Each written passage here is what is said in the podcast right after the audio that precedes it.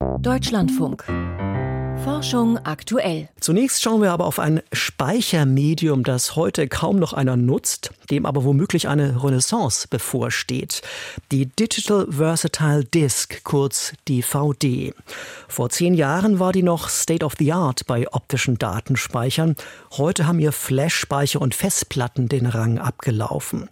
Das muss aber nicht so bleiben, schreiben chinesische Forscher heute im Fachmagazin Nature und schlagen vor, der DVD mit Nanotechnologie zu rekordverdächtigem Speichervermögen zu verhelfen.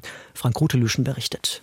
Der Laser trifft auf eine Silberscheibe und erzeugt auf ihrer Oberfläche winzige Kuhlen. Er schreibt digitale Daten. Später lässt sich die Scheibe wieder auslesen, ebenfalls per Laser. Dabei reflektieren die Minikuhlen das Licht auf spezielle Weise, was ein Sensor präzise registriert und die gespeicherte Folge aus Nullen und Einsen wieder ausliest. So in etwa funktioniert eine DVD, also eine optische Datenspeicherung. Ein Team der Technischen Universität Shanghai hat das Konzept nun erweitert, und zwar grundlegend. Das Ziel?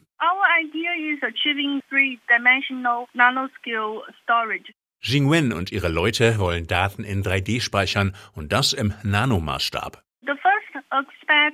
Zunächst wollten wir die Größe eines optischen Bits so klein wie möglich machen, bis in den Nanometerbereich.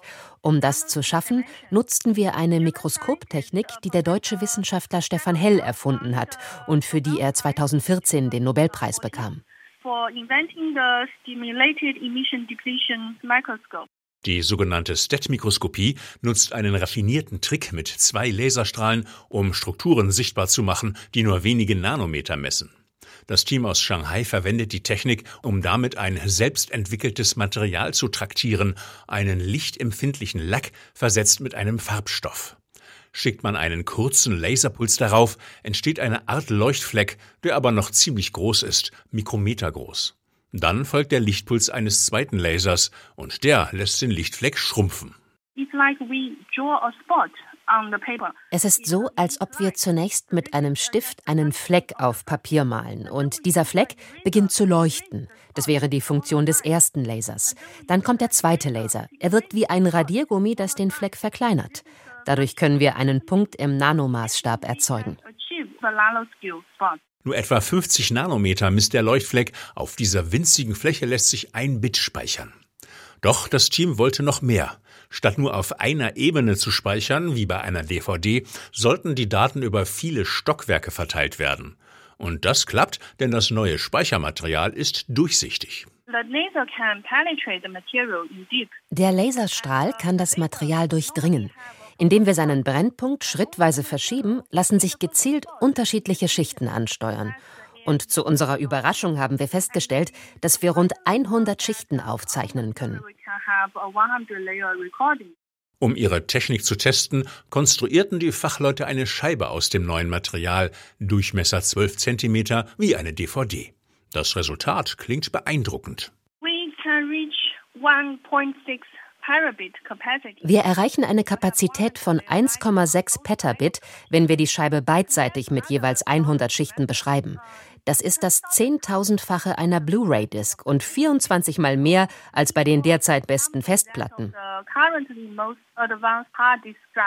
Auf den optischen Nanospeicher würden also ebenso viele Daten passen wie in ein Wohnzimmer schrankgroßes DVD-Archiv. Auslesen lässt sich die Scheibe ebenfalls per Laser. Doch noch ist das Verfahren nicht ausgereift, sagt Jing Wen. Es gibt noch Probleme etwa bei der Schreibgeschwindigkeit und dem Energieverbrauch, aber die sollten sich lösen lassen, indem wir unser Speichermaterial lichtempfindlicher machen. Die Forscherin gibt sich optimistisch. Bereits in zwei bis drei Jahren könnte der Superspeicher in Datenzentren zum Einsatz kommen. Ob die Technik jemals für Normaluser interessant wird, bleibt abzuwarten.